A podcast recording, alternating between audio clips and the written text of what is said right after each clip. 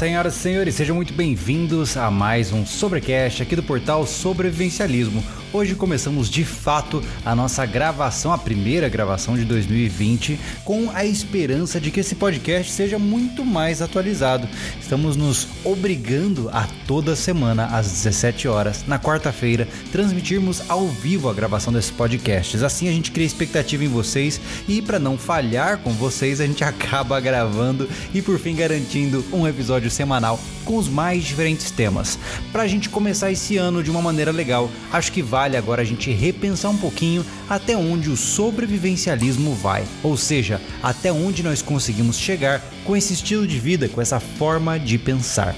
Então, antes da gente começar, agradeço aos nossos apoiadores deste ano, Invictus, Spot, Rota Extrema, enfim, vamos em frente, vamos para nossa conversa que tá bem legal.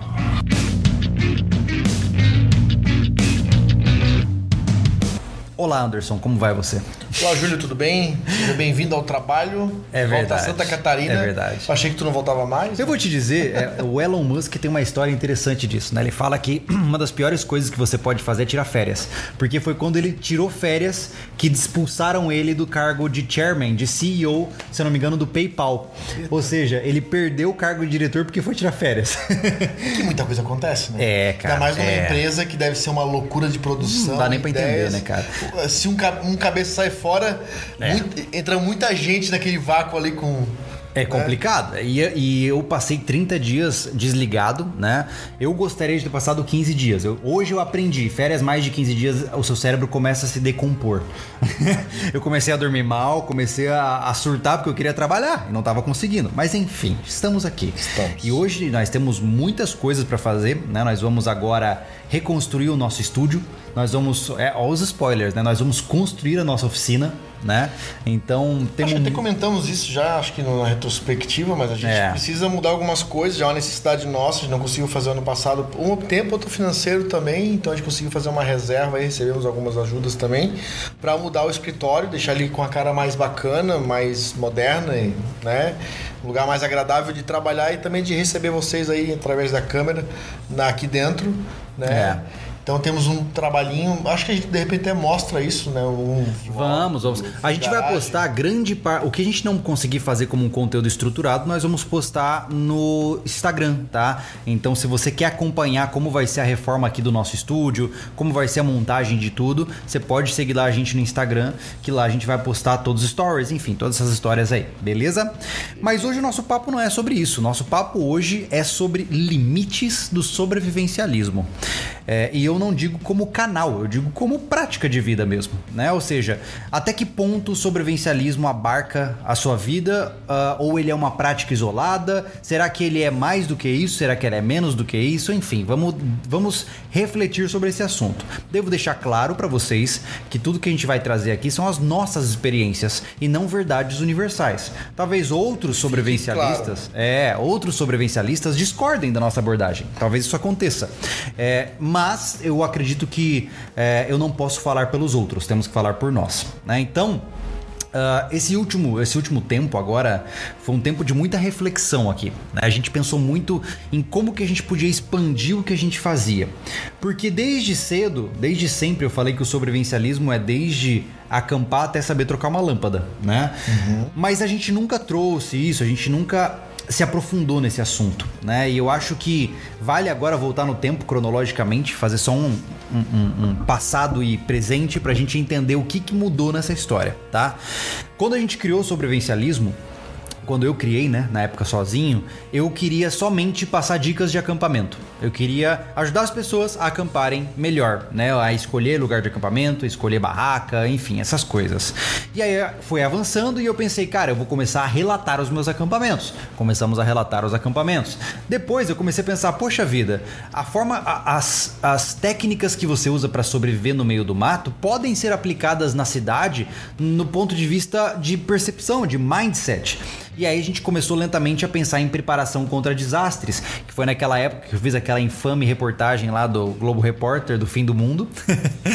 Foi bem engraçado de ter feito. Eu acho que tá no YouTube ainda. Se você perder tempo da sua vida aí, entra lá e coloca assim: é, eu acho que é Globo Repórter. Não, Globo Repórter não é, o SBT Repórter. SBT né? Repórter, foi SBT. SBT Repórter fim, fim, do mundo. Você vai ver o Júlio lá com cara de pré-púbere, uh, com a mochila hélice toda surrada, né? E que, de certa forma, não significa que eu era pior ou, ou, menos preparado na época, na época. Era o que eu podia fazer, né? Então a gente foi avançando, começou a colocar o conceito de EDC, começamos a colocar o conceito de equipamentos cada vez mais rebuscados, de tracking, começamos a somar muitas coisas e em 2019 foi um ano que a gente somou muitas coisas no repertório do sobrevivencialismo, né, Anderson? Uhum. Para você, o que, que você acha que 2019 trouxe assim de abordagem de conteúdo diferente de todos os outros anos da jornada? Eu não acho que nem é diferente. A gente veio com mais força em 2019 com mais vontade de fazer as coisas. Primeira fase ali do sobrevivência, primeira é, semestre, a gente tava é, com muita capacidade de trabalho, é. né? E, mas acho que é, foi um ano de, de, firmar as coisas, de mostrar. Foi um ano de experiência, né? É. é. Por, por que, que a gente veio e pro propósito que a gente tinha. E o propósito que a gente tinha nisso tudo, né? Que é o que a gente vai abordar aqui. Então foi um ano realmente que a gente. É, se profissionalizou mais algumas coisas, tipo até no mundo da, da defesa, do, das armas, no caso, né? Isso. É, no mundo tipo do, do, do de construir as coisas, que a gente, o refúgio foi um, uma marretada. Foi, foi. Uma marretada no, no, é. no, A gente, eu acho que o principal. Na temática, porque. A principal mudança foi essa aí, cara. A Isso. gente parar de pensar em abrigo de detritos e começar a pensar em abrigos permanentes, né? É... É, mas não é porque a gente, né, vamos, a gente não acha que é, é, que é o certo, é que tudo tem que evoluir. Ah, sim. Imagina o sim. canal Dinossauro como sobrevivencialismo, ainda falando de abrigo de detritos. É. Não tinha como sustentar. Não, é, a gente já fez uma live disso, né? Já. Só para deixar claro, a gente não tem absolutamente nada contra bushcrafters e práticas, uh, enfim, artes mateiras em geral. Não é isso. A concepção é que, do ponto de vista de praticidade, o sobrevivencialismo é muito mais. Não, altamente necessário, Júlio. Eu acho né? que o cara que vai começar agora, que vai ver essa live, de repente, que é aqui de guarda-chuva. Guarda né? Paraquedas. Guarda-chuva mesmo. Ele abriu assim, ele caiu assim direto aqui daí.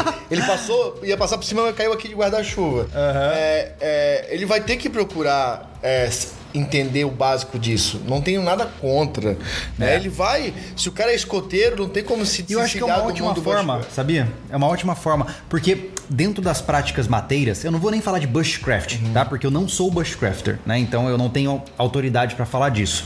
Eu vejo assim, é, as artes mateiras, né, a prática mateira, vamos colocar dessa forma, ela é muito boa para o cara começar a conhecer conceitos que vão endurecer a cabeça dele, né? O quão difícil é fazer fogo, o quão difícil é dormir no mato muitas vezes sem um abrigo adequado. Hum. Então, é, é são práticas que meio que botam o cara na realidade. Sim, criar ferramentas é... e tudo mais. Não, e quebra aquela concepção Não, de conforto eu, urbano, Eu acho né? que se ele quer uma preparação é, como nós já passamos por isso, ele vai ter que passar por lá. Então é. vai... Só que não dá pra gente continuar nesse conteúdo. Ele vai procurar um outro é, influenciador, ou um outro professor, um outro canal, ou é. artigo. Enfim, não sei qual é a fonte de inspiração para começar nisso, mas eu acho interessante que é, para chegar no ponto é, máximo de conhecimento e de autonomia, que ele passe sim pelo mundo do Bushcraft. Com certeza, pô. É, faz parte né? da, eu acho que o cara, faculdade, né? O cara que. Eu acho muito legal o cara que sabe a construir construir uma casa de madeira, entenda como é fazer uma casa de, de graveto. É, Isso certeza. é legal pra com caramba, certeza. né? É. Então... Mas é, eu, como eu disse, eu acredito que é mais do que isso, né? Uhum. E conforme a gente foi aumentando a nossa visão, eu comecei a perceber que o sobrevivencialismo não se trata de carregar toras e pregar toras no refúgio, né? Ela vai muito além disso, né? A gente sempre disse que ser um sobrevivencialista é um estilo de vida. E é um estilo de vida que exige um comprometimento muito grande. Tanto que eu sempre disse em vários momentos que eu vejo o sobrevivencialismo como algo quase utópico, porque você nunca vai ser autossuficiente em todos os aspectos da sua vida vida. Isso é impossível, uhum. né? Não, Se você tiver o infortúnio de ter que lidar com câncer, você não vai fabricar os remédios de quimioterapia, né? Então, nunca você vai ser capaz de prover tudo o que você precisa pelo, pela sua vida inteira. Então, isso é uma lenda, né? Mas, por outro lado, a busca por ser autossuficiente é, te faz sempre criar uma concepção de que você tem que aprender mais a cada e dia. E eu acho que é né? é isso que faz do, da pessoa ser um sobrevivencialista. Não é tem um, tem um lugar que eu vou chegar, não. É, é sempre é buscar e ser capaz de ser melhor. É. Porque assim, ó, na boa, Júlio, vamos. A gente nunca conversou muito sobre isso, né? Mas ser um, um sobrevivência 100%, cara, depende mais do que se eu mesmo garantir que eu me viro em tudo. Sim, Porque, por exemplo, sim. tu tem família, tu é casado, tu tem filhos. Pois é. Pronto, se a tua mulher não tá alinhada 100% contigo, já não vai funcionar muito Já bem. desanda, Seus exato. filhos. E isso é uma realidade, não é um. E é uma realidade frustrante, Não, né? É frustrante, não é uma reclamação. Não tem como. A gente tenta pra fazer o melhor no caso de uma situação, pegar todo mundo e, e É, fazer e- o melhor e abraçar, possível, né? E É, abraçar. exato. Mas só se for sozinho, for um ermitão, É. sei lá, vive sozinho e aí eu, poxa, eu sou um cara 100% é, preparado pra qualquer situação. É, então com essa visão eu comecei a entender, né, que como não se trata de ser o Rambo, né, você nunca vai chegar no patamar do cara pronto para tudo, digamos assim. Eu comecei a entender que o sobrevivencialismo ele era mais comportamental do que ah, técnico. Porque antes de tudo, sabe pra mim qual é a, a característica que define um cara que, que quer se preparar de verdade? Curiosidade ativa. É aquele cara que ele tá sempre curioso para aprender alguma coisa. Então, por exemplo, por que, que eu digo isso? Imaginemos que você gosta de facas, certo? Você gosta de facas, você comprou várias facas, você coleciona facas, só que tendo aquele traço de curiosidade ativa na tua cabeça, você começa a pensar em, pô, como será que deve ser fazer uma faca? Aí você vai atrás, aí você começa a pesquisar. Daqui a pouco você vira um cuteleiro. E aí você vira um cuteleiro e fala assim: Poxa, agora que eu sou cuteleiro, eu poderia fazer outras coisas também. E aí você começa, uma coisa vai puxando a outra. Porque, como eu disse, você nunca vai estar preparado em todas as áreas, mas você vai tentar. E o tentar é muito melhor do que não fazer nada, né? Foi tentando me tornar um sobrevivencialista completo que eu tenho cuidado muito do meu corpo, que eu tenho melhorado as minhas habilidades. Então, é uma constante busca por mudar vários aspectos da vida, né? E o que eu vim tentando fazer também, né? Porque não, é só o Júlio que tenta cuidar desse corpinho bonito. não, isso é, é, não só pelas atividades que a gente faz, mas sim por essa visão. É, é uma cobrança comigo mesmo.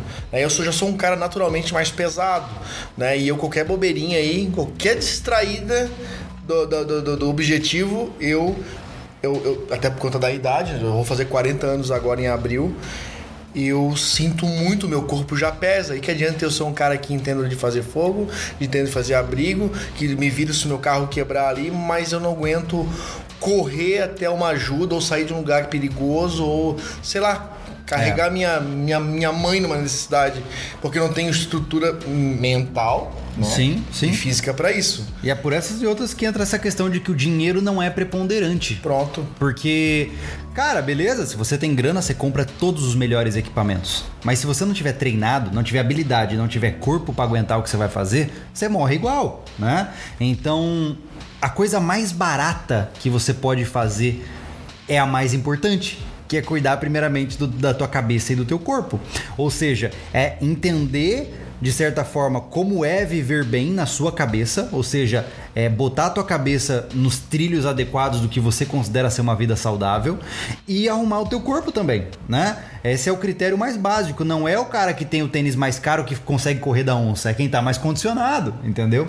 Então, pensando nisso que eu comecei, pô, eu, eu já tudo bem, olhando pra trás, eu já E sou isso não tem classe, né, Júlio? Não, de maneira nenhuma. Pode ser o cara com classe baixa, com classe média ou alta, e cada um vai ter o seu nível de preparação conforme a sua realidade. Tá? Se o cara tem mais condições, vai pagar uma academia, um nutricionista para cuidar do corpo, da sua beleza. Exatamente. Tá? Mas o cara que não tem, porque a gente é muito informado hoje em dia. Tu já sabe, tu aí, ó, tu que tá vendo a gente, já sabe o que faz de errado. Já, Já sabe já. que beber demais é errado, É, sabe dizem que fumar que a- demais é errado, sabe que dormir pouco faz mal pra saúde. Dizem que a primeira regra para você se tornar uma pessoa melhor é você parar de fazer o que está errado. Porque você sabe o que está errado. Claro que né? sabe. Então não dá para se enganar. E, e é interessante isso aí, cara, você falou, porque olha só, quando eu comecei a correr, eu tinha 18 anos, eu acho. Não, 19 anos. O que, que me levou a correr? Eu fui fazer um check-up, né? Eu sempre tive esse hábito desde os meus 18 anos de fazer um check-up todo ano, né? E aí, eu fiz o check-up e os meus ín- índices estavam piores que o da minha mãe. Eita. Né? O HDL, enfim, todo aquele negócio. Eu falei, caramba. Vou parar né? com as drogas. É, foi isso. Larguei o crack, né? Não, mas aí o que aconteceu foi que eu, eu, eu me toquei. Eu falei, caramba, eu tô mais novo, eu tô mais destruído do que a minha mãe. Não porque ela é velha, mas porque, pô, ela tem 30 anos a mais que eu. Que devia né? não tem nada, né? Pois é, então aí eu Pensei, pô, cara, eu preciso começar a treinar. Só que aí o que aconteceu? Eu, na época, eu ainda tava na faculdade, estagiando, e o meu salário, eu nunca pensei, meu salário de estagiário era 300 reais por mês, né? Ou seja, nada, né? Então, o que, que eu fiz? Eu comecei a correr. Eu consegui parcelar um tênis, né? Um tênis melhor para corrida e comecei a correr. A minha primeira corrida eu corri 900 metros. E eu não tô mentindo, porque se você entrar no meu perfil do Strava, que foi desde a primeira corrida, desde... todo o meu histórico de corrida, desde a primeira, Caramba, tá no Strava. É. Que legal. Então, foi a minha primeira corrida e foi horrível. Eu passei uns 3, 4 dias destruído, odiando a vida. E eu falei, cara, eu vou continuar. E foi indo. Então, assim, eu gastei virtualmente zero reais para começar a cuidar do meu corpo. E foi essa escolha, a sei lá quanto tempo atrás, 16 anos atrás, não sei. Não, menos, enfim. Essa foi essa escolha que me propiciou hoje almejar correr uma ultramaratona. É, mas né? tu ainda fez por uma por uma precaução, né? Poxa, eu não quero ficar assim. Não, mas estava somando o cenário, mas tem gente entendeu? que chegas ao limite que na hora do apuro é, que vai é. procurar é, é, melhorar, né, cara? Eu não tenho nenhum problema de saúde, ainda bem, eu tenho, eu sou, sou agraciado por nunca ter quebrado nenhum osso, uhum. nunca ter feito nenhuma cirurgia, eu não tenho nenhum problema sério de saúde, né? Claro que eu tô entrando num caminho agora que tem que começar a cuidar, o hormônio cai, e aí quando cai começa a esculhambar tudo, né, cara? É. Mas é eu procuro sempre tentar controlar o meu peso para não. Poxa, eu, eu boto com um limite para mim Hum. É preocupante quando começa a, a, a, bater 97. Ali eu começo a ficar com medo. Sabe? Olha só. Porque se eu não faço nada, 97 eu tô com uma barriga bem bacana. Caramba. Né? E eu com 71 já é meu limite. Ó, hoje até quem acompanha aí no Instagram viu lá que eu, que eu, eu, eu postei a minha, minha pesagem de manhã, tava com 92.100. Ah, e quem tá querendo inspiração para emagrecer, segue o Instagram do Anderson, tá? Ele todo dia posta foto, foto do prato bonitinho dele, enfim, é isso aí. Então, não, não virou uma rotina, mas eu tento sempre até para incentivar quem tá é lá. legal, cara. Eu tenho é amigos legal. que tá que estão fazendo dieta e acho bacana e essa é. troca de, de trocar a foto do prato quando tá na academia sempre é um incentivo. É. Então eu não faço lá pra, pra, porque eu sou bobo, não. Não, é porque, porque realmente serve tem, de inspiração, é verdade. Tá servindo de inspiração é. para alguém. Então sempre tem um propósito, sabe? Então eu, eu, me sinto bem com isso e também me incentiva muito quem troca essas informações comigo. Com certeza. E, e o engraçado é que a gente tá em, exatamente no oposto dos, dos parâmetros, né? Eu tô tendo dificuldades de manter o meu peso digo, para não perder peso e você tá perdendo peso. Né? Olha só que interessante. Por exemplo, eu agora eu preciso, né? Eu vou dar um jeito de conseguir uma nutrição esportiva e tudo mais, até por conta do desafio que a gente tem pela frente. Mas é, eu não consigo comer a quantidade que eu preciso por dia para não perder peso. Eu não consigo, é muita comida. Você tem noção do que é isso? Olha que, que mundo louco, né, cara? Eu tenho que comer em média 3 mil calorias por dia. Eu não consigo, cara. Eu não consigo. Eu tô tendo que comer que nem um touro e não, não, não é possível. Não chega. É, e o engraçado é que geralmente as pessoas, ah, mas aí é fácil. Cara, cada um na sua luta, entendeu? É, se eu não como o suficiente com qualidade suficiente, o meu corpo começa a catabolizar. Eu começo a consumir os meus músculos, porque eu não tenho gordura. Então, quando você vê o mais fortinho em alguns episódios e quando você vê o mais magrelo, que nem eu tô agora, é porque a minha alimentação deu uma variada e meu corpo começa a se consumir, uhum. entendeu? Porque o meu metabolismo é acelerado. Então, para mim, a luta é me manter com combustível. É como se fosse um opalão sem cilindro, entendeu? Mas é, é legal comentar disso, porque independente, meu amigo, se você precisa perder peso, se você não, se você quer ganhar peso, se você quer, não interessa. O principal na minha concepção tá na cabeça do cara, né? É porque a gente tá numa época de muito comodismo, né, Júlio? Não é. só comodismo de físico, de, de, de sedentarismo, como de alimentação que tá tudo muito fácil, hoje tá tudo muito acessível. Poxa, eu é. lembro que quando eu era pirralho lá anos no, 90, começo lá, meu pai ainda era vivo e a gente não era tão fácil as coisas e uma caixa de leite tinha que durar o mês inteiro, é. comprava um pote de Nescau tinha que durar um, dois meses aquele pote Nescau. Então hoje tu compra tudo muito fácil, sabe? É. Acesso a tudo, as coisas básicas. Então ficou muito fácil comer. E é gostoso comer. Poxa, é ruim abrir mão das coisas, sabe? é ruim. É ruim tu olhar pra um amiguinho ali comendo uma pizza e tu pedindo ali um, um prato de salada. É ruim. É. Né? E é difícil isso. Eu comecei agora um mês e meio, agora dois meses, tô aí mais ou menos.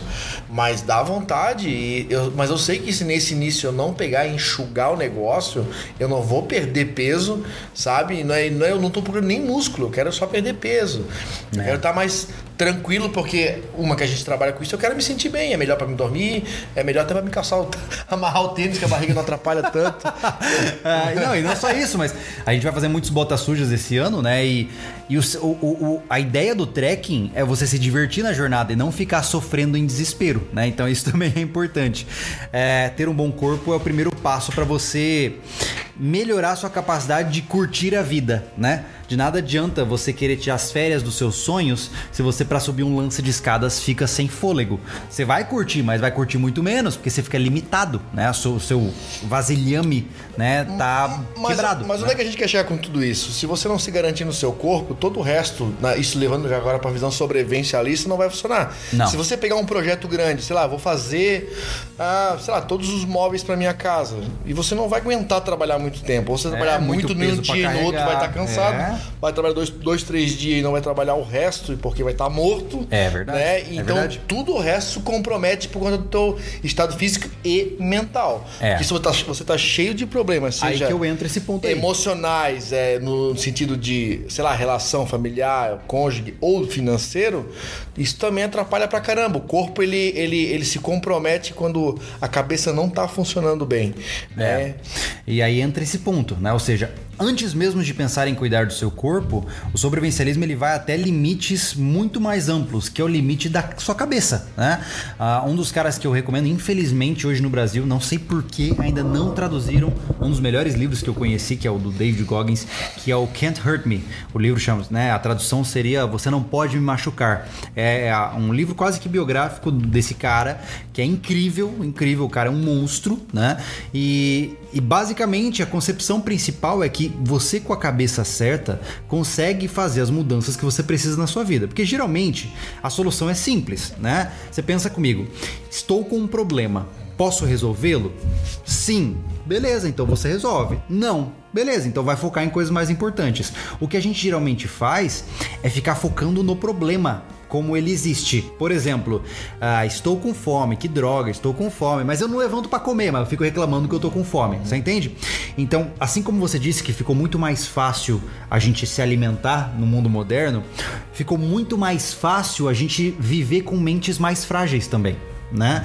Antes, por mais brutal que isso pareça. Mas a modernidade ele tá fazendo isso. Eu vi uma propaganda na TV outro dia que fiquei apavorado. É da tecnologia, falando sobre tecnologia, que o seu, a sua íris vai abrir a porta, a sua voz vai sonar não sei o quê. Você tem noção do que, que é isso? Quanto a modernidade está deixando o ser humano se movimentar? A gente não precisa daqui a pouco mais pegar o... Logo vai assumir o controle da TV. Que loucura, O cara do sofá vai gritar e é. vai trocar de canal, vai volume. É. Volume, mais, mais, mais, menos. Sabe? Hoje tu não gira mais a manivela do teu carro para fechar o vidro. Você fica com o botão ali sabe? É. Tá tudo muito fácil. E o nego vai ficar gordo. Por quê? Porque não se mexe para mais nada. É. E isso é legal, é, e é um. É Cara, droga. Eu vou te dizer. É uma droga que vicia, tu não quer realmente ter o trabalho. Mas eu vou dizer assim, que é uma questão de uso de ferramenta. Né? No sentido seguinte. A sociedade está te poupando de esforços inúteis para que você possa colocar esforços onde interessa. Eu vejo dessa forma. Por exemplo. É que também essa, essa tecnologia, esse avanço todo, Júlio, e é curto. Tu deve ter pegado o início disso tudo, mas eu já estava é, é, é, né, eu, eu, foi muito transformador para mim, porque. Você pegou tudo, né? Porra, tudo! Você é de que ano? Do vinil pro, pro, pro, pro, pro, pro MP3 Você é aí. de que ano? Eu sou de 80. É, é eu sou de 89. É. Então, assim, ó, é, é, essa tecnologia é muito sedutora, pô. É. Demais. Sabe? É, demais. É, tu, tu, se atrai muito fácil. É, mas eu vejo assim. É, ah, tava lembrando, desculpa. É, ah. uh, lembrei agora. Então, quando nós. O primeiro telefone que tivemos lá em casa, que era um absurdo. Vocês hoje aí, jovens, principalmente jovens. Pagar uma linha né, telefônica. Que, é que, eu entendo que muitos não trabalham ainda, não estão julgando ninguém aqui, que pede de Natal ou de aniversário pros pais e tem um telefone. É tão fácil, né? Meu pai vendeu um Opala, que era um sonho dele para comprar um telefone usado que naquela época você comprava a linha, né? Sim, você sim. comprava a ação. Então é. isso não era barato pra época. Isso foi lá em 92. É, seria como se hoje você tivesse que pagar 5 mil reais tu pra ter uma linha hoje você vendeu o é. seu carro hoje, seu Celta, que vale, sei lá, 18 mil reais, pra comprar um telefone para interagir com pessoas é ou trabalhar. Louco, né? Então é ele chegou louco. em casa com um telefone daquele de, de apertar os botões, era grandão, mas né, o tecladinho do lado enrolado o fio. eu lembro que eu tinha uma recordação que ele botou me- em cima da mesa. Tá aqui meu carro. Chateado. Coisa Meu pai horrível. gostava muito de Opala, né? Coisa horrível. E ele tinha um Opala SS, sabe? Daque- daquele sem coluna. Coisa né? linda. Aham, coisa linda, cara. E ele vendeu porque por conta de que precisava de comunicação. O que eu quero dizer com esse papo todo? Nessa época do telefone, eu cresci então dali até o, o momento que ele tava com a gente, até depois com o telefone analógico. Uhum. Eu tinha muito número na cabeça de parente, de amigo. Verdade, eu também. Eu Eu duvido também. você hoje que tem que consegue lembrar o telefone de uns 20 amigos. Rapaz, de 20 você amigos, não consegue. de não que eu tive consegue. que ativamente me esforçar pra decorar o telefone da minha mulher. Eu, eu não tinha. Eu chego, sabe quando você tá. Um dia eu fui precisar do telefone dela, eu falei, cara, qual é o celular da minha esposa? Não, Júlio, automaticamente, É. cara, nessa época as pessoas usavam agendas, agendas de papel. E tinham aniversários, tinha anotações. É verdade. Que hoje não tem mais. Eu não lembro aniversário de ah, ninguém. Olha só, você lembra quando a Cherokee quebrou? A gente foi na casa daquela, daquela senhora. A Cherokee quebrou, gente, num lugar muito isolado. E a gente bateu na porta de uma moça, de uma senhorinha. A senhorinha abriu a porta, né? E a gente, ô moça, poxa, a gente precisa usar um telefone, porque não pegava celular lá. Não pegava, né? é. Tava totalmente isolado. E aí a gente pediu pra usar o telefone dela, né? E aí eu falei pra ela, olha moça, mas você tem o telefone de alguém lá de Antônio Carlos e tal? Ela, só um momentinho. Foi lá, pegou o caderninho. E aí eu telefones, né, cara? E fazia décadas que eu não via aquilo. É Uma, uma agendinha, sabe? E é um hábito que a gente perdeu, né? Perdeu, perdeu. É, E esse hábito de escrever, de anotar, de catalogar por letras do nome das pessoas, isso te é, memorizava muito mais fácil o nome das pessoas, quem É. era o fulano, o número e o endereço, que tu às vezes tu escrevia É, junto, é. né? A própria lista telefônica Júlio, ajudou muita gente, era legal tu. é, a, a fonte de pesquisa, então aquilo te Outro forçava mundo, né? a gra- mundo. gravar números. Hoje em dia eu não lembro o número, eu não consigo levantar, é, cara, 10 números de pessoas de telefone.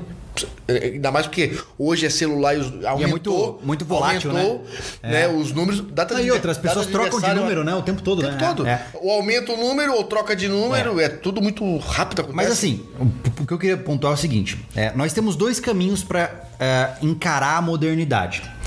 O primeiro caminho é o da juvenóia, né? A juvenóia é a, a tendência de pessoas velhas falarem mal das pessoas jovens, dizendo que elas não são tão fortes quanto a geração delas, né? É aquela coisa, ah, minha geração é melhor. Isso se chama juvenóia, é um fenômeno científico que é bastante claro, tá? Então, se você voltar em 1500, o pessoal que nasceu em 1510 falava mal de quem nasceu em 1520, entendeu? isso é, é, é humano isso, porque nós, para não reconhecermos o nosso envelhecimento, preferimos dizer que nós somos fortes e os jovens são fracos. Isso aí é um entra fenômeno. todo esse tá? fenômeno Nutella e raiz. aí. Exatamente. É isso aí, basicamente. É, quando você julga alguém de Nutella ou raiz, na verdade você não tá julgando a pessoa, você tá expondo que você é inseguro sobre você mesmo, entendeu? Porque você precisa ficar criticando os outros para desviar a atenção de você. Mas esse não é o ponto principal. O ponto principal é que esse é um caminho, né? Você falar, né, que a modernidade estimula as pessoas a serem fracas, de serem não sei o quê, não sei o quê. Mas existe um outro caminho que eu considero ser mais saudável e eu estou me forçando a ver dessa forma.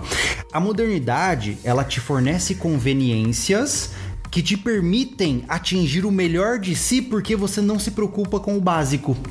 Então, por exemplo, em vez de você perder tempo é, esquentando a tua comida no fogão, você em 30 segundos faz isso no micro-ondas e você tem mais tempo sobrando para fazer no que você realmente é bom. Então você gasta menos tempo com coisas bestas e pode focar mais na sua vida. Como eu disse, Cara, eu digo isso pra muita gente. Você hoje vive no melhor momento que a humanidade já Oh! teve na história, Oh! tá? Estatisticamente falando, nós vivemos no melhor mundo que já existiu, onde menos pessoas morrem, onde você é mais saudável, onde você é melhor nutrido, onde você é melhor educado. Então, entendendo tudo isso, eu interpreto essa modernidade atual como uma janela de oportunidade para eu atingir a minha melhor forma possível. Porque, por exemplo, em que outra época da humanidade as pessoas poderiam correr 75 quilômetros no meio de uma montanha por bel prazer? Não existia. Hoje, por nós termos um mundo tão avançado, você tem capacidade de atingir o seu melhor. E se hoje você não atinge, é porque aí sim você está sendo fraco, mas não é porque o mundo te deixa fraco, é porque você está sendo estúpido de não usar as ferramentas da forma certa. Né? De nada adianta você ter uma furadeira e querer cortar uma madeira fazendo furo, entendeu? Ela não é feita para isso. A mesma coisa se aplica a ferramentas de tecnologia. É, levando, levando né? isso em consideração, eu acho que a humanidade está com a faca queijo na mão para ser os melhores é, em tudo na sua, no, seu, no seu tempo. É, porque é. o acesso à informação e à instrução, sabe, ao profissionalismo ficou muito fácil. Totalmente. Imagina, imagina totalmente. nos anos 90 é, é, não, se inteirar do que era o sobrevivencialismo. Eu, eu, fiz curso de elétrica por aquelas revistinhas que você comprava. Uhum. Lembra? Que era. Eu não vou lembrar o nome da editora, mas você comprava e vinha por correio várias revistinhas para você estudar. Eu fiz a de desenho e a de elétrica, né? Eletrônica na época. Isso em 98, mais ou menos, né? e aí, cara, hoje você Legal. entra no YouTube e vê tudo. É como eu sempre digo. Tutoriais completos. Você tem na sua mão, você tem aí agora. Se você está me vendo, você tem tecnologia para isso. Você tem acesso a, sei lá, grande parte das informações que a humanidade já produziu na história né? Então. Só que essa tecno... esse acesso à tecnologia, vou fazer um, um parênteses aqui, Júlio, é, veio com muita. Tem, tem os prós e os contras, né? Veio com muita distração. Aí tá parecendo que o cara não tem tempo para fazer para aprimorar. Aí é uma questão de, de prioridades também, né? Cara, é disciplina, né? É. Sabe aquele, aquele a gente hoje tem muito, A gente tem muito acesso a, por exemplo, poxa, na, na, na, voltando pra minha época de novo, né? É, pô, pra ver um filme era um, era um parto. o cara não tinha visto cassete e esperar a Globo lançar um filme que já tava 10 anos rodando nos Estados Unidos, entendeu? E hoje tem acesso a tudo ver um filme. É, eu peguei a época, peguei a época que eu tinha um K6 e aí o cara, eu entrava lá no, no Emule, né? Que era um, um, um, um, coisa de baixar e eu só podia conectar no domingo, que era o dia da internet escada, onde era um pulso só, tá ligado? Eita. E aí, cara, eu baixava um filme às 3 KB por segundo. Cara, quando eu abri aquele filme, era a sensação de que, meu Deus, eu conquistei a internet. porque era um esforço gigantesco para baixar aquilo, né? Eu, na época do eu fiquei alucinado, porque eu. Poxa, eu lembro que isso em 97. Pô, meu amigo meu estava no centro da cidade, aí ele, a gente descobriu que tinha uma locadora de CD muito completo, tinha de tudo quanto é banda, discografia inteira. Esse cara vai alugando os CDs lá e a gente vai. Eu, eu comprei um deck maneiro que gravava reverso, uhum. não sei o que, cabeçote diamante, gravava super bem, alta qualidade e vamos gravando. 500 CD virgem, cara. que eu comecei a, a baixar de pacote, assim, ó. É, sei lá, Nazaré, discografia. Disco, os caras discografia. Madonna, discografia. Iron Maiden, discografia. Mas é legal. E vai, cara, isso. e vai, discografia. Eu acho que existe um aspecto é, da modernidade que me preocupa um pouquinho. Que hoje você precisa ter mais do que nunca proatividade. Antes, é, se você não saísse na rua entregando currículos, você não conseguia um emprego. Uhum. Hoje você pode ficar sentado em casa mandando currículo na Cato lá e você consegue um emprego, né? Uh, ou, enfim, qualquer outra coisa. Antes, para você comer, você tinha que ir até um restaurante, tinha que rodar com o teu carro ou até mesmo a pé procurando um lugar legal para comer. Hoje você vai no iFood, pede, chama na tua casa e acabou, né? Então eu sinto que a proatividade é algo que tem sido muito pouco uhum. trabalhado por conta dessas conveniências, né? E voltando ao tema do nosso bate-papo, é exatamente a curiosidade curiosidade ativa e a proatividade que formam um sobrevivencialista de constante aprimoramento. Porque senão, cara, o cara estagna, entendeu? E mais do que isso, você tem que aprender a desafiar suas próprias crenças, né? Para você de fato ser um cara preparado para as coisas, você não tem espaço para achismo. Você tem que ter espaço para ciência, para estatística. Porque pensa comigo, tá? Por exemplo, o cara, vamos usar um, ter, um legal e vai sair um texto sobre isso que eu já traduzi, tá preparado lá no portal para vocês. Uh, o cara, é não. A primeira coisa que eu vou fazer para me preparar vai ser, eu tenho que me preparar contra o apocalipse, contra um meteoro. Só que aí o cara vai ver, e estatisticamente falando, ele tem chance de morrer para muitas outras coisas. O meteoro é a última. Nossa. Então, assim, é um erro é um erro estratégico, né? E se o cara não tiver essa autocrítica, ele começa a se basear em fantasia. Tem cara querendo pegar container e enterrar para fazer um bunker subterrâneo, vai morrer. Por quê? Porque ele tá baseado na fantasia, não baseado em dados técnicos. Então, se você quer construir algo, estude os princípios básicos das estruturas. Se você quer comprar algo, tenha certeza que aquilo tem prioridade na sua vida. Uhum. Então, eu, é isso que eu sinto, sabe? Que se manter vivo é a coisa mais difícil que a gente tem que fazer, né? Tanto que dizem que o segredo da vida é morrer o mais lentamente que você conseguir. Né? Mas por isso que eu penso que o sobrevivencialismo é uma, é uma arte extremamente complexa, porque se manter vivo é difícil. Isso inclui nutrição, inclui é, hábitos comportamentais, inclui saúde financeira. Cara, a gente pode fazer até vídeo de educação financeira aqui. Você tem noção? Tudo engloba estar Tudo vivo. Engloba. Logo, sobrevivencialismo é viver. Oh! É. eu acho que sobre isso, no fundo, fica, vamos falar de uma forma mais. É, o Júlio é mais, mais técnico, mas é estar sempre preocupado em se manter vivo é. né, e melhorar. Né? Então, desde o financeiro, como ele pontuou aqui, dentro de.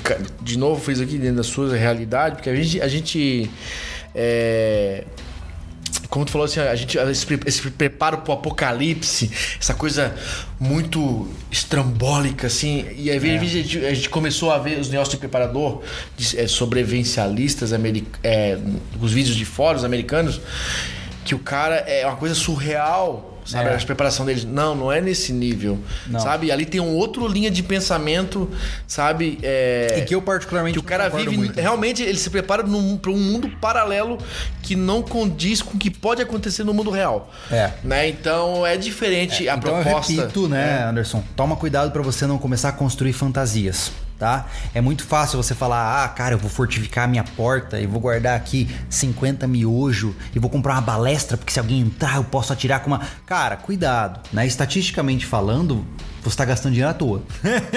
então. Não, é muito... faça de acordo com a realidade. Se você é, vai barricar exatamente. a sua porta, faz de acordo com a tua realidade. Qual é. é a realidade? Um cara meter o pé e entrar. Não faça sua barricada para sua porta onde o cara vai meter um caminhão. E mais do que tanque, isso, né, sabe? Anderson? Não. Se você mora num lugar tranquilo, talvez antes de gastar dinheiro reforçando a sua porta, talvez valha a pena você investir em outra área, né? Como eu disse, de nada adianta uma porta reforçada se você tá, sei lá, sedentário.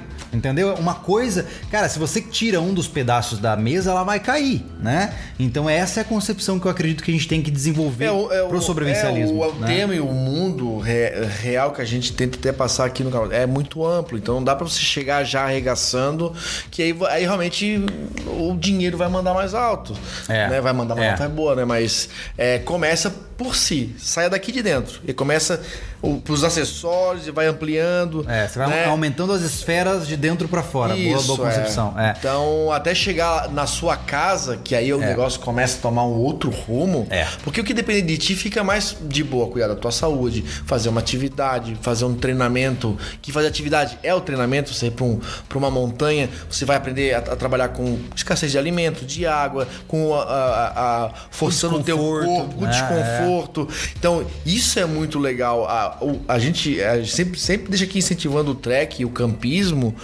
para tu é, é, trabalhar esse lado, né, resiliente e, e, e de trabalhar com poucos recursos. Isso é, é verdade, importante. É verdade. Não precisa virar. Você, tem gente que gosta, vira uma prática, sei lá, semanal, é um hobby, é um lazer, vira um hobby. Paixão, e é né? legal, pô. É. E é legal pra caramba, é. né? Mas quando tu não tem essa disponibilidade, né, faça isso com uma certa frequência, né? Porque se você vai saber e não faça só trilha, tipo, o campo é bacana porque você pode ir em família, mas é legal se você pode ir sozinho, fazer uma trilha mais pesada e ver até onde você pode ir. É. E dali você vai fazer os seus cálculos cálculos do que precisa melhorar e até onde você pode chegar a mais. E eu acho que um parênteses importante aqui, tá, gente?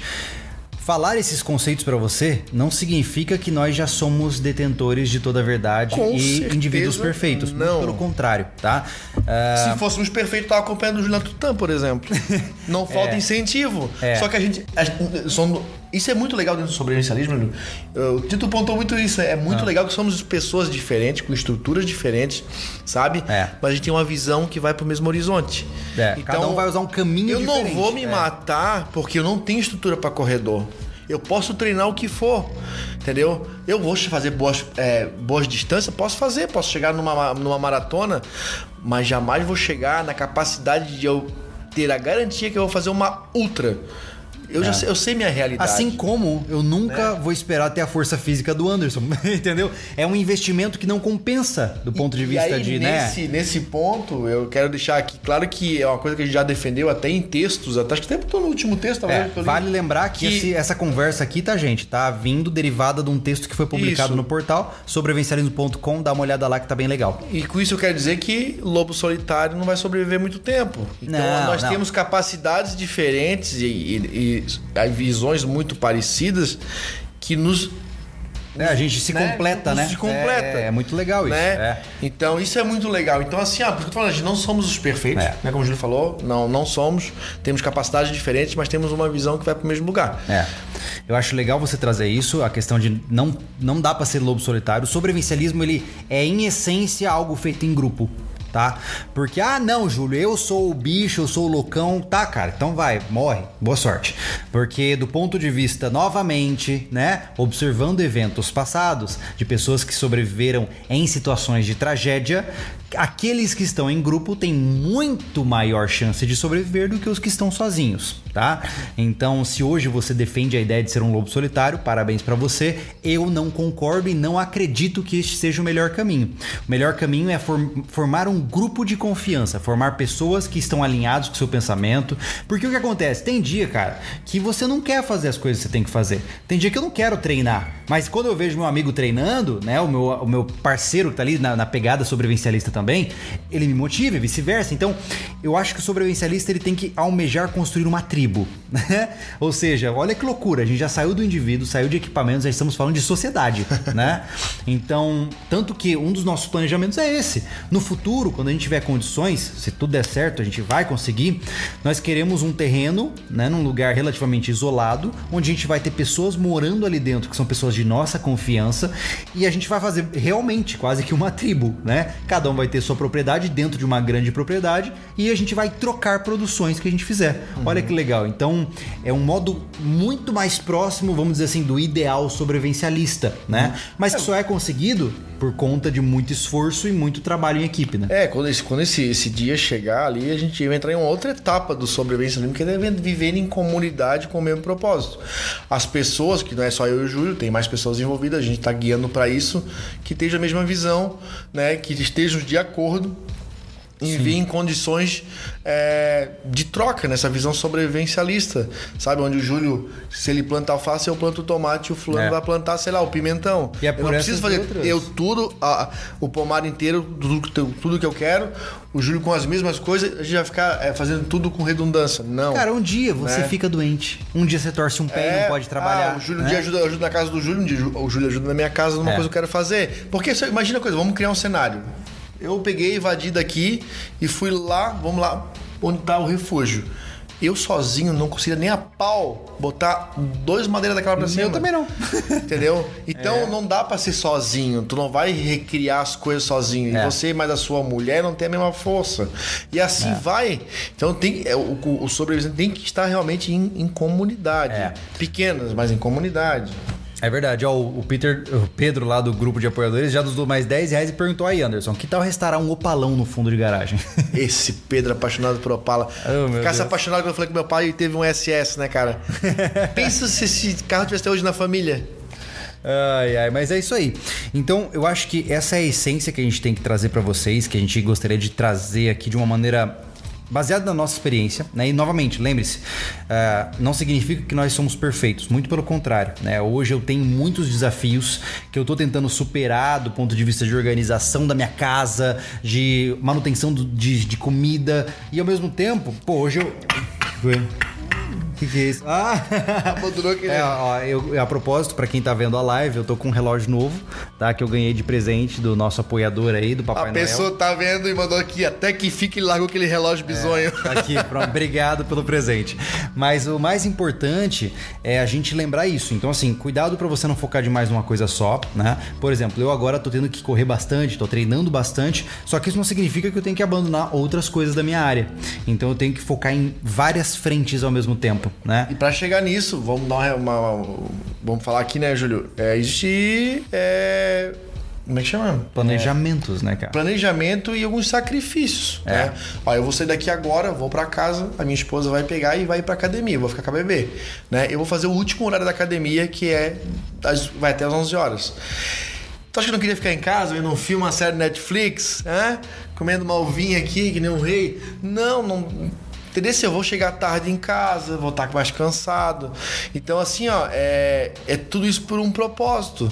Tu não vai fazer isso todos os dias e é. sete dias por semana. Vai fazer segunda a sexta, né? Ou faz quatro vezes por semana, né? Porque eu acho que fazer mais, menos de quatro, para mim não dá resultado, na minha cabeça. Cara, né? hoje a maioria das pessoas não está disposta a sacrificar o que tem para conseguir o que querem e escolhem o caminho de invejar e ressentir aqueles que conseguiram. É, essa, ah, esse, a gente vive num mundo muito, esse muito grande, famado, muito perigoso. Esse grande tóxico, né? índice de haters que nós temos na internet é isso. O cara ele acha que você não é merecedor do que você tem, mas por outro lado ele nunca sacrificaria o que você sacrificou para conseguir o que você conseguiu, né? Então toda e qualquer conquista que importa na sua vida envolveu sacrifício e até mesmo lágrimas. Se não envolver isso, não foi importante. Ponto. É assim que funciona. A vida é uma troca, né? Você é, abre mão de uma coisa para ganhar outra. Não dá para ter tudo, né? É igual e... nós falamos mais cedo da hora da dieta. Tu deixa de comer coisa gostosa para ficar gostoso. Nossa, depois dessa, eu acho Piada já... de tiozão, hein, é, cara? Eu posso ir embora? Tá, indo, tá muito bom, parabéns. Mas enfim, gente, é, eu sei que a conversa ficou um pouco dispersa talvez, mas eu acho que é isso.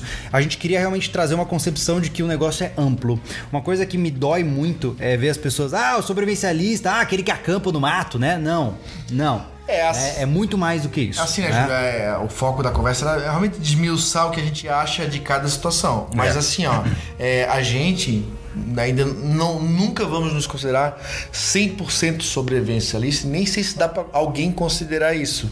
É, tem alguns fatores da nossa realidade, uma, olha aqui, ó, você está vendo a gente, né? A gente é público.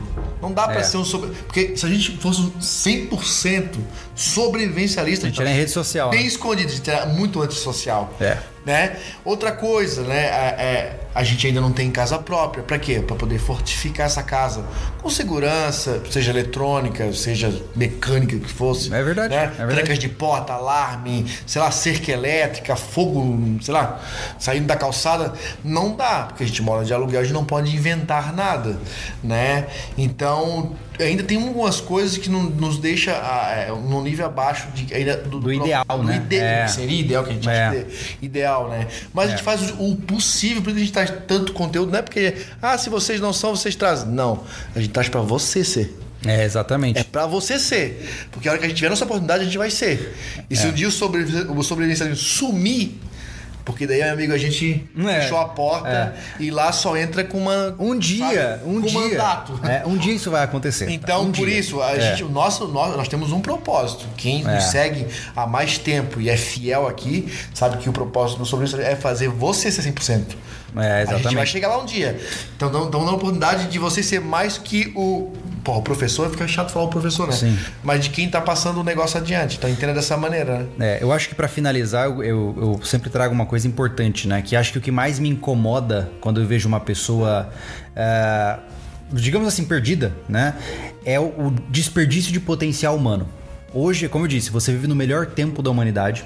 Você consome comida desse planeta, você consome recursos de, que são finitos nesse planeta. Então faça valer né? É, tente de fato fazer com que a sua existência tenha significância para as pessoas, uhum. que você possa ser forte o suficiente para se proteger e proteger aqueles que você ama no dia que o sofrimento vier, porque infelizmente, senhoras e senhores, a vida guarda uma série de sofrimentos ao longo do caminho. Todos nós vamos perder familiares, todos nós vamos enfrentar dificuldades financeiras e talvez todos nós acabamos, acabemos enfrentando colapsos, né? É, dificuldades sociais a nível é, país, ou até quem sabe, sei lá, nível global. global. Então, se isso já está no enredo da sua história, por que não começar a se preparar agora que tudo está bem, né? Então é essa concepção que eu queria terminar. Não desperdice o seu potencial humano. Tira o melhor tá? desse momento que está propício é. para aprender muito, né? Exatamente. Então, assim, é, se hoje você não é a melhor versão de si mesmo, dá um jeito de ser né? Sacrifica o que tem que ser sacrificado para você fazer isso. Porque, cara, eu já eu, hoje eu, eu ainda não tenho a vida que eu sonhei para mim. mas eu já conquistei muito do que eu queria conquistar. Hum. E hoje eu olho para trás e falo assim, cara, valeu a pena. Né? Valeu a pena estar aqui, tendo a oportunidade, ó, nesse momento, 450 pessoas nos ouvindo. Poxa vida, significa que os meus sacrifícios valeram a pena, porque se tem 450 pessoas nos ouvindo nesse momento, uhum. quer dizer que eu tenho alguma coisa para compartilhar de valor. E se eu conseguir algo de valor foi porque eu sacrifiquei, né? Então, ser um sobrevivencialista é reconhecer o valor do sacrifício para se proteger do futuro. Uau! Viu só? Acho que é isso, gente. Vamos abrir aqui agora para algumas perguntinhas, né? Acho que é legal. Por favor, peço que vocês façam perguntas estão dentro desse tema, tá? Eu vou ignorar qualquer pergunta que não tenha correlação com isso. E se você está assistindo offline aí, fique à vontade para estar presente ainda ouvindo, ou enfim, a gente uh, nos vê nos próximos sobrecasts. Vamos lá, vamos dar uma olhadinha aqui. Deixa eu descer aqui a página. Uh, o pessoal tá falando bastante sobre a gripe chinesa que tá rolando agora. Gente, ainda vou esperar essa situação se desenvolver para não ficar especulando, tá? Então, eu não sei quando vocês aí que estão no offline vão ouvir isso, mas tá rolando agora uma variação de um vírus lá na China. Isso tem que ficar é, sob atenção. Mas saibam que epidemias não são novidade, né? Neste momento, a humanidade enfrenta uma epidemia de tuberculose, com mais ou menos 1,5 milhões de pessoas infectadas. Isso tá né? de volta aí. Pois é. Oxi. E nós temos também a epidemia da AIDS, né? Então, isso não acabou. Nós já Você vivemos. que hoje está tendo as, as, outras doenças estão sobressaindo tanto que o povo esquece da AIDS, cara. É, e ela é uma, é uma, é uma, é uma virulência pandêmica. Poxa. Pandemia é algo que atinge mais de três países. Uhum. Cara, a AIDS é global. Total. Ou seja, se você está preocupado com uma pandemia, você já está no meio de uma, né? Então, vamos esperar mais um pouquinho, tá? Deixa eu dar uma olhada aqui nas perguntas. Um, olha só, o Luciano perguntou: Júlio, sou de Juiz de Fora, Minas Gerais. A impressão que eu tenho é que sou o único sobrevivencialista da cidade. Como driblar o preconceito das pessoas por causa do estigma do apocalipse zumbi? Essa é uma boa pergunta. Porra. Vamos lá. Uh, o primeiro passo que eu tenho que deixar claro é o seguinte: tudo depende de como você apresenta o negócio tá? É, qualquer hobby, qualquer prática pode parecer bizarra se você apresentar da forma errada. Imagina que você senta do lado de uma pessoa que você recém conheceu, olha para ela e fala assim: Ô oh, cara, sabia que eu me preparo para apocalipse? Óbvio que você vai parecer um doente, né? Agora, em vez de você falar sobre isso, simplesmente faça, né? Você não precisa de denunciar, dizer que é um sobrevivencialista. Se você carrega a tua faquinha ali, o cara fala: oh, por que, que você tem isso aí no bolso? Não, porque eu gosto de me sentir preparado tal. Pô, por que, que você faz? Você vai acampar no mato? Não, porque eu gosto, é divertido. Você não precisa nomear o sobrevivencialismo. Você inspira as pessoas pelo que você faz. Daqui a pouco, se você acampa, posta umas fotos massas e tal, daqui a pouco aquele cara vai falar assim: pô, eu posso ir um dia com você? E aí você leva o cara pro acampamento, daqui a pouco ele é um sobrevivencialista também nem percebeu. É né? isso. O grande segredo disso tudo é não falar a palavra apocalipse. Exa exatamente. o Tira o apocalipse. Ele tá, ele tá afunilado ao fim do mundo e o zumbi, acabou. É, o pessoal não sabe o verdadeiro é, é, significado da palavra e ela é, acaba ficando limitada à cabeça das pessoas. Exatamente. Quando fala que está preparado para o apocalipse, vai dar zica. Olha só, o Israel falou aqui: indique livros que lhe ajudaram nesta jornada ideologia. Israel. Você não perde por esperar. Você nem perde por esperar. Peço que você tenha um pouquinho mais de paciência. Em fevereiro, é, eu já posso falar isso, obviamente. É, em fevereiro a gente tá mudando o quadro 5 minutos, tá? Para quem gosta do nosso quadro de comportamento, eu decidi que não valia a pena ficar só falando 5 minutos. É muito reducionismo, né? É, é ser muito superficial. Então a gente vai mudar e agora nós vamos ter o quadro sobreviver, né? Sobre espaço viver, Isso. onde nós vamos trazer conteúdos da psicologia com muito maior profundidade. Quando eu digo maior profundidade, estou dizendo 30 minutos de é, vídeo vamos... falando sobre comportamento humano, tá? Então essa é uma abordagem mais técnica, até de, de atual, né? De... É, e baseada em ciência e em experiência pessoal, tá? E dentro desse quadro a gente vai ter uma mega novidade que diz respeito ao que você perguntou, mas isso só quando chegar o momento, tá? Vamos lá, que mais? Um, olha só.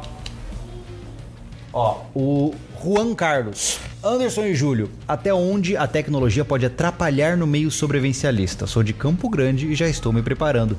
Tenho uma aquaponia em casa e crio peixes e vegetais. Que legal, cara. Uau, que legal. Isso acho muito legal. É, depende. Depende o quanto pode te atrapalhar. Cara, depende de como você usa, né? Por exemplo, Por que, que a gente defende que você tem que saber técnicas primitivas? Porque se tudo falhar, você tem o primitivo, né? Eu vou correr com o GPS me navegando, usando satélites e uma rede extremamente complexa, moderna. Mas se o GPS falhar, eu consigo me localizar de acordo com a disposição das nuvens, do, das estrelas, das árvores, enfim. Você tem que saber utilizar a tecnologia da melhor forma, mas também ter o backup com as técnicas primitivas, é, né? Ela vai te atrapalhar no momento que tu se depender só dela, né? E, e que se distrai com ela, né? No caso das redes sociais e vídeos que não vão te gerar nenhum, nenhum, nenhuma conhecimento útil, né? É legal, não sou, não sou, contra, vejo vídeo de bobeira e tudo mais, mas tente botar mais desse tempo que tu é, é, tira para isso, determina para isso, para fazer algo que te pre, é, traga mais conteúdo pro teu, tua visão sobrevivencialista. É isso aí. É verdade, é verdade. Olha só, o Gustavo disse aqui: sair do Brasil não é uma das prioridades para um sobrevivencialista. Cara, eu acho que é muito particular essa decisão. Do ponto de vista, vamos fingir que não existe família, vamos fingir que não existe laços financeiros. Sim, eu não acho que o Brasil tem um futuro próspero, tá? Eu, Júlio. Contudo, quando a gente coloca a realidade na história, eu tenho familiares, eu tenho pais, né? Meu pai já é um, um senhor de 80 anos de idade, então eu quero estar próximo dele, porque meu tempo com eles é menor, né? Então eu não quero estar longe. E não só isso, mas eu tenho raízes aqui, eu criei amigos e contatos e pessoas que eu gosto nessa região. Então então, para mim, estrategicamente, eu quero tentar aumentar minha renda o suficiente para que, em caso de necessidade, eu pegue o primeiro avião e saia do país, né? Essa é a minha ideia, ou quem sabe ter até uma residência em outro país. Adoraria poder escolher dessa forma, mas sair do país é uma escolha muito particular para, né, para que vocês aí possam é decidir, é né? dele né? algum problema? Não, atualmente sair do país, né? Então eu também fui generalista. Ó, o Marcial Frederick perguntou: uh, Júlio, você acha que as artes marciais têm um papel importante para a sobrevivência? Poxa, com, certeza. Né? Uma, uma, primeiro que é uma prática física, né? Você vai estar tá melhorando teu corpo, te condicionando. E, e segundo que também, né? Arte é, marcial, tá louco? É uma Olha, disciplina, né? Total. Constante. É, e por fim, naturalmente, você também vai estar tá adquirindo habilidades que podem te ajudar numa situação de violência, né? Num... Cara, eu, eu acho que são poucas as habilidades que são inúteis para um sobrevivencialista. Ah, Júlio, eu posso aprender a costurar? Pode, excelente. Se a sua roupa rasgar numa situação de poucos recursos, você sabe fazer uma nova, né? Então, qualquer habilidade que te dê meios para se manter vivo é útil. É, é sempre. Ah, Júlio, pintura. Cara, você vai pintar um quadro e vender e trocar por comida. Não sei, entendeu? Então, qualquer habilidade é válida, né? O fundo de garagem tá aí para mostrar isso. Deixa. Né? Ah, vamos lá, saideira. Olha só. O Jean Márcio perguntou: Júlio, a greve dos caminhoneiros foi um marco na questão do sobrevivencialismo. Você imagina um outro ponto de insurgência com um impacto parecido? Eita, que pergunta difícil, né, cara? Cara, difícil de dizer, né? Ah, o Brasil hoje vive um cenário de instabilidade política e econômica muito grande, né? Uhum. A gente ainda nem saiu da recessão financeira, né? Ah, as pessoas não têm dinheiro, cara. Não tem dinheiro. E quando um país não tem dinheiro, todo o resto desanda. Não né? gira, o, né? o crime aumenta, a saúde falha, né? Então, acho que o primeiro passo pra gente entender é isso, né? A greve dos caminhoneiros aconteceu por quê? Por falta de dinheiro. Porque não queriam pagar os caras direito, né? Então. Na gasolina também, né? É, mas então, mas enfim, no final tudo se trata trata de dinheiro. Sim, sim. Então, se você quer saber qual é o risco de um país entrar em colapso, olhe para a economia dele. Né? Se o país está bem economicamente, as chances dele ter problemas são muito menores. Né? E o Brasil hoje é um país que está tentando se recuperar né, mas está sendo boicotado de várias formas. É um país que está culturalmente defasado. Né? Hoje as pessoas não sequer sabe, sabem ler livros, infelizmente. Grande parte são analfabetos funcionais. Né? Nós temos um país que não tem é, qualidade de produção midiática para as massas. Então tudo isso vai virando uma bola de neve. Né? Eu não estou dizendo aqui que ah, a pessoa é burra, não. Mas, cara, uma pessoa que não estuda e não agrega conhecimentos à sua vida se torna um ignorante. E naturalmente os ignorantes são mais extremistas, mais inflamados, mais mais voltados para acatar um time, né? Uhum. O Brasil hoje é muito polarizado, nós temos lados. Quantas pessoas deixaram de falar com familiares porque o familiar tinha uma posição política diferente, cara? Uhum. Olha que loucura. As eleições São... deu, deu briga de, de, de família ferrado. Pois cara. é, então você imagina, você tá separando famílias por conta de visões políticas. Isso é, um, é o sintoma. É o sintoma de que o país está em maus lençóis. Então, se você me pergunta qual o próximo ponto de insurgência, cara, não sei, mas são muitos possíveis, né? É, quando um país está assim, tão defasado dessa forma, a gente tem que lutar para garantir a nossa vida. Então, é como eu disse para todos, né? Não fica lutando por um Brasil melhor. Não vem com essa, né? A nossa, enquanto não houver sequer ao menos uma reforma constitucional, o Brasil vai ser a mesma porcaria de sempre, do ponto de vista político, né? Uh, foca em aprimorar você e a sua família, né? Então foca em ser um ser humano melhor e foca em trazer dinheiro para tua casa, melhorar a sua vida financeira, melhorar a vida da sua família, estimular os seus amigos a serem pessoas melhores.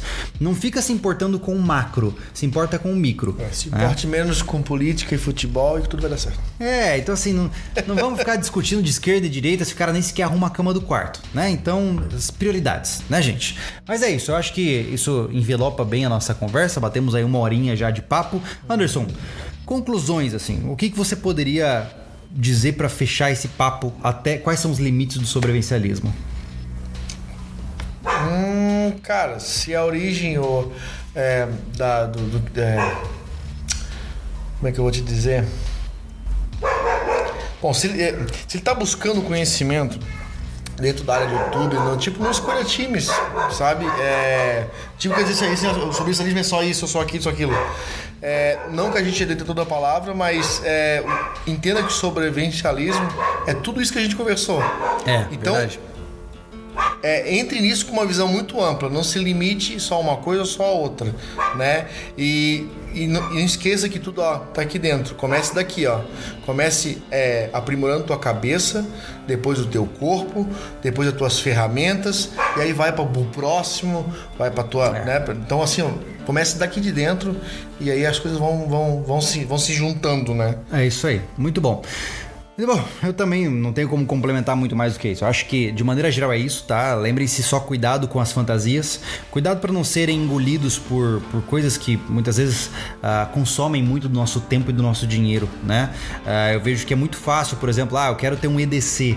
Aí o cara vai lá e ele até quer ter um canivete, só que ele pesquisa tanto que o único canivete que vai prestar para ele é o de 800 reais lá da não, é legal. Eu acho que hoje, né, tem tudo muito material aí. É... Não, o que eu tô pontuando, isso aqui muitas vezes o cara, ele, se, ele, ele quer comprar aquele treco e aí ele não tem dinheiro para aquilo, e aí ele se compromete entendeu? E ele deixa de cuidar de todo o resto só para ter aquele negócio. Então vai com calma, né? Compra as coisas de uma maneira compassada, foca no que é importante para você, né? Não se deixa levar por fantasia, cara. Uma mochila top é massa, pô, uma mochila militar, tática é massa, é massa pra caramba. Mas como é que tá teu corpo hoje? Antes de qualquer coisa, entendeu? Você tem conta atrasada? Se você tá devendo boleto, não faça mais compras. E assim, consequentemente, seja realista, tá? É, comece com é. equipamentos mais em conta, depois vai melhorando com o tempo, conforme as condições, né? É, a, gente, a gente tratou muito isso no passado, né? O pessoal tinha lá pergunta e tava com medo. O que, que eu preciso comprar e que é de melhor para me comprar para começar a ser um sobrevivência? Nada, pô. É. Entendeu? É, comece com um canivete qualquer, com uma, com uma vestimenta mais, mais em conta, com uma barraca mais simples, tu quer partir para as aventuras, né? Uh, enfim, começa com uma dispensa, se for fazer uma preparação de alimento, com uma coisa, uma, uma cesta, sabe, uma cesta básica e depois vai vai vai upando o negócio. E é, assim exatamente. vai, né? É, é, e, e, sobrevivencialismo não é só EDC, não é só preparação, não é só sobreviver na selva. Sobrevivencialismo, sobreviver na selva não é sobrevivencialismo, é, é sobreviver na selva, é, é sobrevivência de selva, tá? Isso é uma coisa limitada. É pro cara que caiu lá de paraquedas do avião e tem que se virar. Então a maioria das pessoas moram na cidade hoje, então não tem que pirar que sobrevivência sobrevivência em selva. É. Então não foque só nisso, né? É. A questão do EDC, tem um monte de gente que trata de, da temática de EDC. EDC, ser um, um hobby um, é uma coisa. É, ser funcional um é Um canivete é um canivete. 10 canivetes para quê? Exatamente. Vai comer canivete quando o mundo acabar? Não. Agora, se tá tudo estabilizado, são sobre e tem condições, colecione canivete, legal pra é. caramba. É prioridade, cara, né, cara? Tem caras que, que, pô, mandam nisso aí, até como o próprio Diego, o, o Gilson do Conduto EDC, que tem várias opções para vocês é, de EDC massa pra caramba, os caras são bons nisso, mas é, ver qual é a temática que você segue. Agora, se você só gosta, é um admirador, gosta de andar preparado, defesa pessoal, maneiro você ter opções, né? Se a gente fosse tivesse dinheiro, tinha várias armas. Uma tonelada de coisa. né? Mas não é assim, então É verdade. tem que saber o que que você quer. É verdade. Né? É. Bom, gente, eu acho que é isso. A, a nossa conexão aqui deve estar variando um pouquinho, mas enfim, o ponto principal é que a mensagem foi passada. Espero que vocês tenham gostado. A gente se vê no próximo Sobrecast. Fique atento lá no Instagram que a gente vai postar o horário fixo agora do Sobrecast. Provavelmente vai ser esse aqui, tá? É, né? Provavelmente vai ser quarta-feira às 17 horas, tá? Então vamos conversando. Deixe seus comentários caso você queira participar desse debate também. Lembrando que sempre que você comenta aqui embaixo, você abre uma discussão com pessoas que também estão assistindo. Isso é sempre muito positivo. Mais ideias podem surgir, tá bom? Algum recado final, Anderson, de. Acho Não, que né? é isso. É isso, né?